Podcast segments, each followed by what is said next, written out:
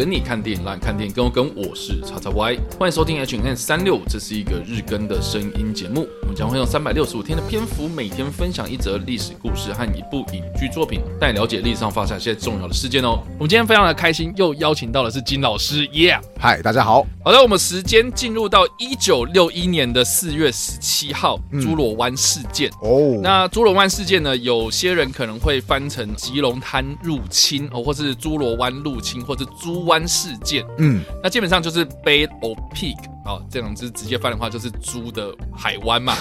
对，那 of Pig 在哪里呢？哦，实际上是在古巴。那一九六一年，我们也都知道哦，一九六零一年是什么时间点？它其实就是冷战期间所发生的事情。嗯、是，那呃，古巴又是一个跟美国长期以来的死对头。是对，所以发生在古巴，那我们就可以想象得到哦，其实就是当年的美国 CIA 他们联合了一些古巴的反政府。的分子哦，嗯，进行了一场入侵行动，然后主要的目标，呃，最终最终的目标是要刺杀当时的这个卡斯楚。这边我解释一下，直到现在为止，古巴它都还是个共产政权嘛。不过其实古巴在就是卡斯楚这位就是算是政治强人上台之前，他其实算是一个独裁国家，对。嗯、然后只不过他是跟美国的关系是走得很亲近的，嗯、所以当时美国还有很多的公司他们会跑去就是古巴进行一些投资。嗯、我觉得其中。一个比较有名的电影场景，其实就是《教父》。《教父二》当中，就是那个美国的黑帮啊，还会一起跑到古巴去啊，然后寻欢作乐啊，然后说什么啊，我们要在那边投资啊，这个样子，然后结果就遇到古巴这边，就是卡斯楚，就是率领他们的革命军，然后还有就是切格瓦拉，切格瓦拉，他这个乔瑟夫，对，乔瑟夫，对对对对。你知道我有一次就是我穿那个切格瓦拉的毛衣，就是他很著名那个东西，就去的时候，结果后来我同学我的学生看到说，哇，老师好棒，你有乔瑟夫的纪念毛衣耶，你在哪边买的？我都看不到。我说这个是切格瓦拉啦，我说啊，所以切格瓦拉要学乔瑟夫，我说是乔瑟夫学切格瓦拉。那时候 那时候我超怒啊，我说什么什么东西，什么跟什么？其实你刚刚提到教父嘛，嗯，然后另外一个黑帮电影是八面煞星，它的设定就是在佛罗里达州，然后也有古巴。巴难民潮之后所引发的这个毒品危机哦，原来是这样子哦。对，他的他一开始电影就是有提到，就是古巴的一堆难民，然后因为卡斯楚政变之后，嗯，然后逃到美国这样子。哦，对，其实其实我觉得从这两部电影看来，我们都可以知道说，因为他们的地理关系，然后跟美国其实是一开始走的比较近。是是是，只不过后来就是后来看卡斯除了就是革命政权就是。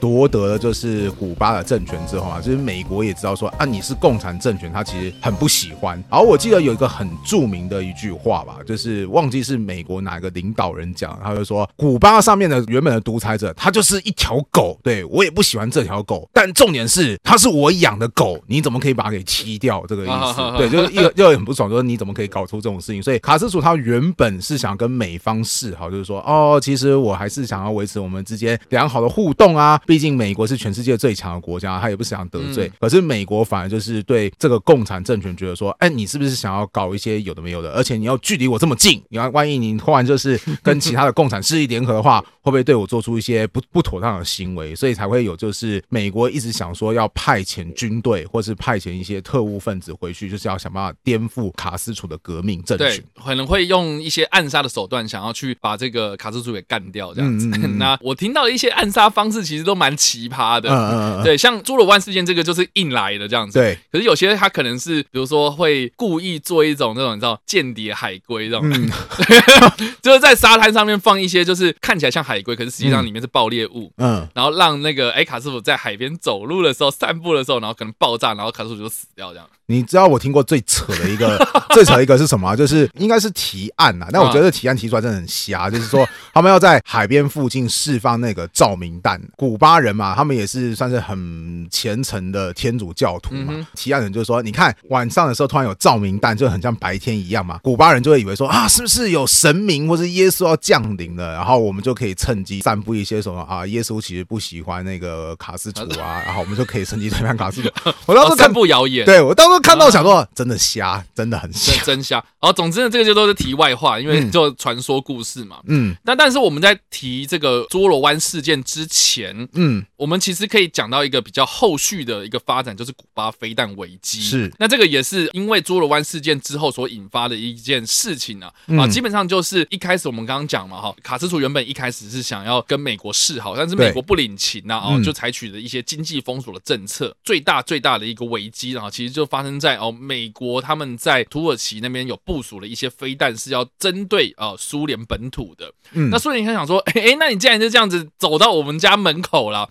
那我就是想要说类似的方式去反制你嘛。嗯，那我想到，哎，古巴他们现在就是刚经历过革命，然后又跟美国这样，哎，有这样子的一场。行动 一场冲突之后，哎、嗯，那个我现在去跟古巴友好，那说不定古巴就很快就会靠过来，这样。嗯，所以两方面呢，就是共产主义都一拍即合，这样。是，所以就苏联就准备要运这个呃飞弹到这个古巴上面，这样子。那这样子的话，对于美国来说，就是他们会有这个本土的飞弹危机嘛。嗯，这样子。后续的飞弹危机就是因为这个猪罗湾事件所引起。是。那我们讲回猪罗湾事件的发生过程哦，它其实就是我们刚刚的提到的背景嘛。那美国对古巴采取经济制裁，主要的一个很大的措施就是石油禁运这样子。那因为当时古巴他们的那个发电完完全全是火力发电，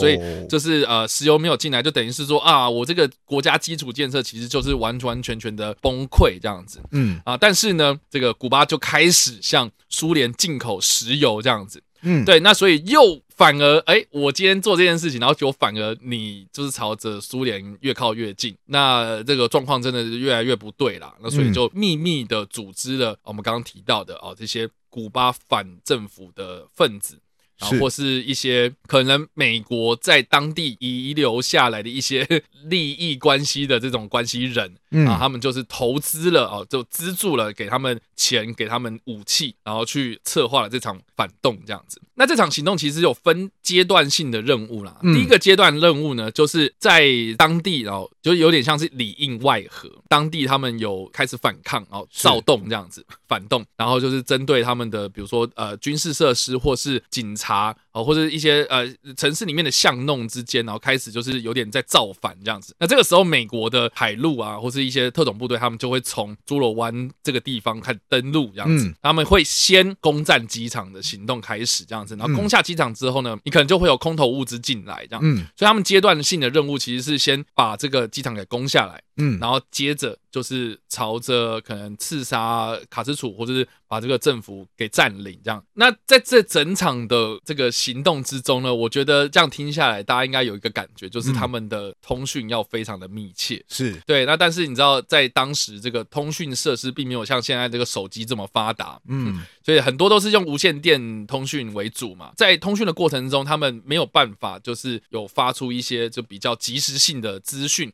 所以导致就是。是啊，当地他们这些反动分子啊，提出了这些求救信号的资讯没有办法及时的回复到美国这些情报特务的手上啊，所以就导致这个情报错误之后呢，就错估了古巴他们的这个军力部署这样子，所以就让这个攻占机场的行动就没有办法顺利的完成。嗯，那另外呢，就是他们在运补这个弹药的过程啊，哦，就是他们可能派了几艘，就是伪装成渔船被发现集成了这样，所以他们在武器上面的数量其实也并没有像预期的这样。样子这么的丰富，而且就是在空军的对比上也有问题。就是美国人会原本会觉得说啊，你古巴人会很落后啊，你的空军力量应该不怎么样吧？而且为了不让外人觉得说美国有介入这个入侵事件，所以当时美国提供给古巴入侵部队的飞机是 B 二十六轰炸机，就是是二战的那种老款啊。结果后来没想到古巴人他们有喷射机，对他们已经有那种米格类型的那种喷射机，所以这是他们的空军力量，就是美。我原本觉得说啊，应该是没有问题才对，后来才发现不对，他们比我们强太多，这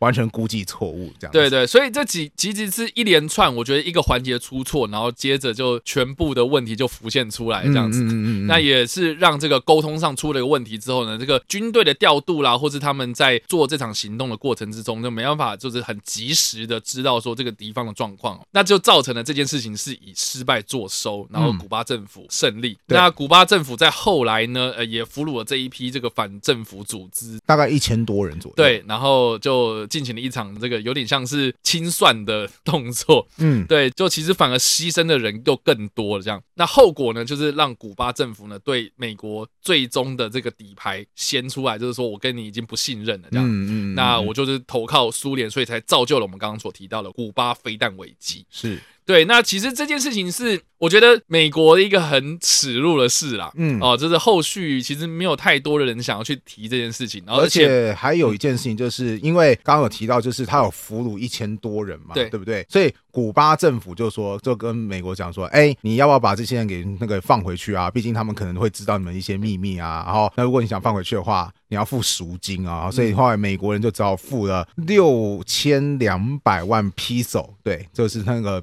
一个货币的价值，然后，然后还有就是药品跟婴儿食品给古巴，然后有人就说这是美国历史上第一次支付战争赔款，就是你能想象美国打输古巴然后赔款这种事情吗？这很 很羞辱。我可以了解为什么美国人完全不想提这件事，因为就是一个莫名其妙的行动，然后到最后就是一个非常就是屈辱的一个结果这样子。不过讲到这边呢，我一直都很想要跟大家讲一个嗯。故事，嗯，就是我觉得古巴这个国家真的是一个非常神奇的地方，这样子。嗯、对，因为基本上，呃，我们在读冷战时期的这个历史的时候，我们有看到很多这种共产体制底下的这些国家，是。他们把大部分的这种资源都投入到这个国防工业身上，嗯，所以他们可能会有很强大的军队，然后很多人民他们就立志要当军人这样子。是，可是古巴他们投入的资源其实反而是医疗健保体制这样子。嗯嗯嗯嗯，对。那在古巴的公民呢，他们其实都享有哦免费医疗的这种社会福利，所以哦，我觉得古巴他们在实施这个社会福利的时候呢，其实是相较其他的共产国家，嗯呃是不一样的。对对，而且呢，他们国家的这个识字率哦，也是在共产国家体制里面是非常非常的前面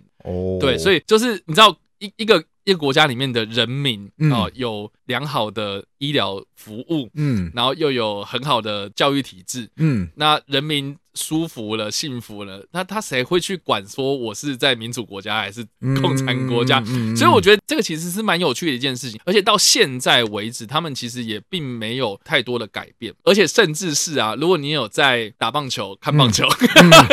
对不对？古巴强队啊，真的是红色闪电，红色对红色闪电很厉害，这样。嗯、但是我们可能很常在国际的赛事上面也常常看到古巴是这个国家，是，所以他并不会这么的，你知道，跟这个西方世界敌对，他们反而是有点像是，呃，我们可以去吸取一些西方世界的优点，嗯，然后但是我们国内的体制是我们自己的一套这样子来运作，嗯嗯嗯嗯、就是有点因地制宜的感觉，而不是哎我们完完全全一面倒，嗯、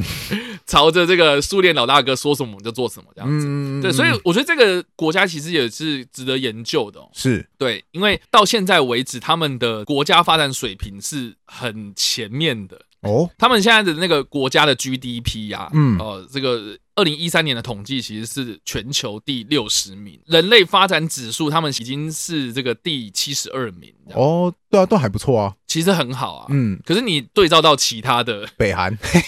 哦，我们不要举啦，就是。旧共产体制的这些国家，嗯、其实就很明显，可能每年都会有一些，比如说战争啦，嗯、或者是那种政局，就是非常的动荡。可是反而古巴就是在卡斯楚的领导之下，嗯、啊，到现在可能是卡斯楚的这个亲戚啦，或是呃相关的这样子的一个体制出来的人呐、啊，他们在掌管这个国家的时候，相对是非常的稳定的。就不要提共产实际上是比较小国之类，就连他的老大哥苏联嘛，他自己的经济都是很有问题啊。就是这个苏联人不是就讲。说什么？我们一天到晚都在排队，就是我不管你排什么，我先排了就对。他们这本身物资都会出问题。那对比之下，其实古巴人就完全不用太担心这方面的 状况。就是对对对，谁很难想象说你一个政府连最基本的东西呃好像照顾不好，古巴就好像就没这个问题。那到了后来啦，二零一五年开始啊，美国跟古巴才重新的开始有正式的这个外交关系。嗯，对。那到了二零一六年，就是当时的美国总统奥巴马，他们就有去访问了古巴，然后就是这八十八年来的这个美国跟古巴的解冻这样子，是。对，就是正式的有这个外交关系这样，嗯，所以其实蛮有趣的，就是整个历史下来，我们从这个侏罗湾事件啊，他们开始这个正式的决裂，嗯，哦，美美股之间的那个正式决裂，嗯，然后到最后他们经过了这个八十几年的岁月之后呢，哎，美国现在就跟他们又交好，而且古巴他们自己又很争气哦，在国际的这种，你不要讲政治或者军事，就是在这种国际赛事上面，我们也知道说他很强，知道人要给人家看得起哦，就是自己要争气啦，嗯，哦，而不是说什么我们一定要依靠谁谁谁这样子，所以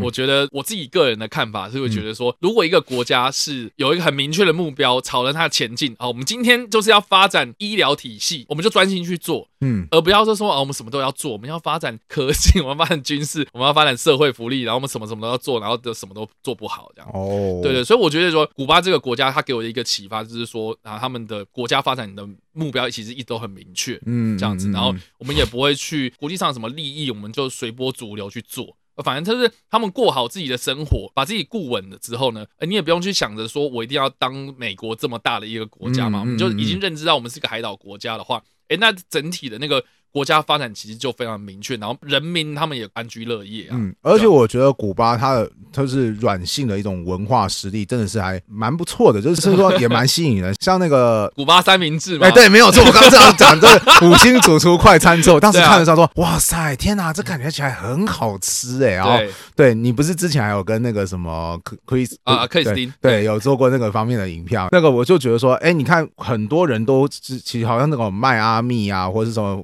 佛罗里达州，他们自己也是跟那个什么古巴人也是来往，好像感觉起来是蛮密切的。我觉得说，我觉得这也是很神奇的一点，是虽然说官方好像每双方老死不相往来，可是其实民间双方之间还算是蛮友善的。对啊，我觉得这也算是个蛮神奇的一个地方。那这边我们讲回来这个历史事件跟电影，如果在电影方面的话，呃，并没有太多就是直接描写哦侏罗湾事件这整个发生的过程。但是有一部电影我觉得也蛮不错的，可以推荐给大家哦，就是《特务风云：中情局诞生秘辛》哦，啊，名字很长啊，但是它的英文就是 The Good Shepherd。那这部片呢，其实是这个由劳勃·迪尼洛他继这个一九九三年的《四海情深》之后呢，他第二部自导。自编、自制、自演的电影这样子。哦，对对对，那它主要的故事呢，听这个名字就知道说，它其实是在讲中情局诞生的过程。嗯，对，那当中就是会牵扯到有很多不同的历史事件，那就包括了这个他们要把卡斯祖刺杀的过程，那就是发动侏罗湾事件整件事情的过程。这部片它其实呃时间轴拉的还蛮大的哦，从第二次世界大战过后之后，他们如何从呃原本的战略情报局，嗯，然后改制成为 CIA，嗯，然后到中间对抗卡斯楚政权，嗯，然后到最后古巴飞弹危机爆发，然后再到冷战时期，他们这可能中间的这个间谍情报收集的过程啊，所以蛮精彩的，推荐给大家。然后除了劳勃迪尼洛之外哦，这部片的卡斯真的也很厉害，嗯，然后包括长得很像马克华伯格的麦特戴蒙，哦，又是他，全世界最歉疚的男人，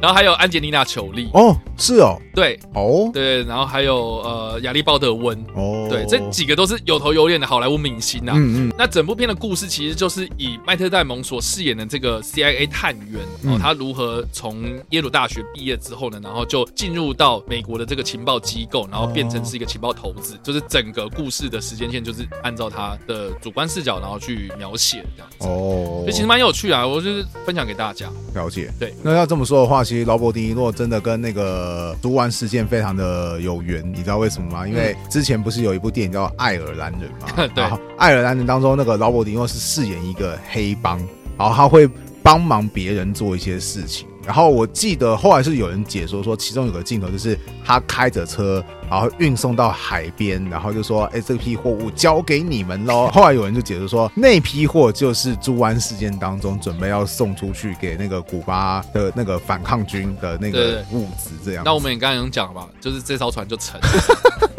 对，这命运多舛，没有错。对，好啦，那以上呢就是我们今天所提到的历史故事，以及我们所推荐的电影。不知道大家在听完这个故事之后有什么样的想法，或是你们有看过这部电影呢？都欢迎在留言区帮留言，或在首播的时候来跟我们做互动哦。当然呢，如果你喜欢这部影片或者声音的话，也别忘了按赞、追踪我们脸书粉丝团、订阅我们 YouTube 频道、IG 以及各大声音平台，也别忘在 Apple Podcast 三十八礼拜上留下五星好评，并且利用各大的社群平台推荐和分享我们节目，让更多人加入我们讨论哦。以上呢就是我们今天的 H N 365，希望你们会喜欢。我们下次再见，拜拜拜。